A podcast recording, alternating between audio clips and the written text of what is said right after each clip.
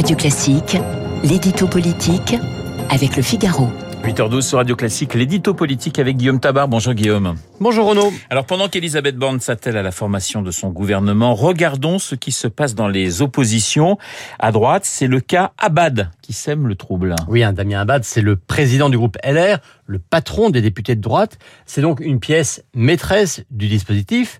Or, on a appris, et ses collègues ont appris, que le député de l'Ain n'aurait pas de candidat de la majorité contre lui, mais euh, sous l'acte de bienveillance officielle des macronistes, sous prétexte de menace Il y a un acte d'allégeance officieux aux macronistes euh, que dénoncent les autres députés LR. Alors en clair, Abad euh, rejoint Emmanuel Macron? Alors en clair, rien n'est clair. Ah, c'est pas mal comme réponse.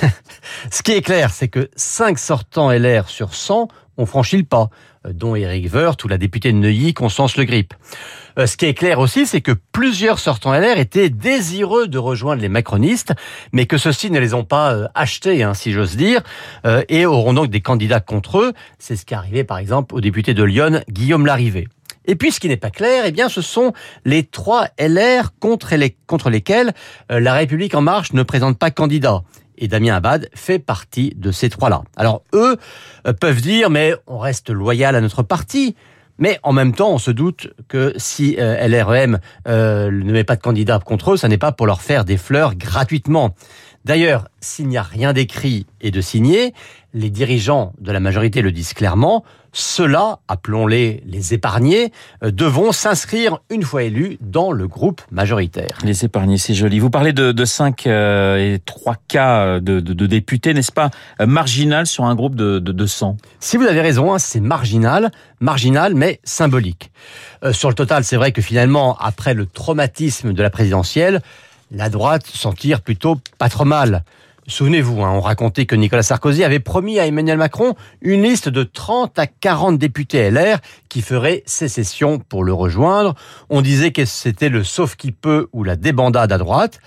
Alors c'est vrai, hein, le moral n'est pas au beau fixe, mais dans un tel contexte, 5 ou 6 défections, c'est très peu. Le groupe LR a tenu, du moins sur la ligne de départ.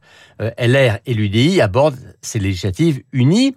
Et puis, comme ceux de 2017 ont été élus en résistant à une forte vague macroniste, eh bien, ils se disent que cette fois, alors qu'il n'y a plus d'élan macroniste, eh bien, ils pourraient encore résister. Alors, je disais marginal, mais symbolique, car que ce soit le patron du groupe qui passe à l'ouest, eh bien, ce n'est pas neutre politiquement, et le chef de l'État compte bien jouer de ce symbole. Abad a promis de clarifier sa position demain.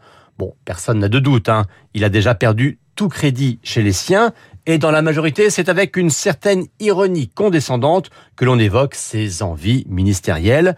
LR donc espère tenir le choc, mais Macron a besoin de montrer qu'il continue d'élargir le spectre de sa majorité, et c'est donc pour ça que le cas Abad concentre autant l'attention. L'édito politique signé Guillaume Tabar.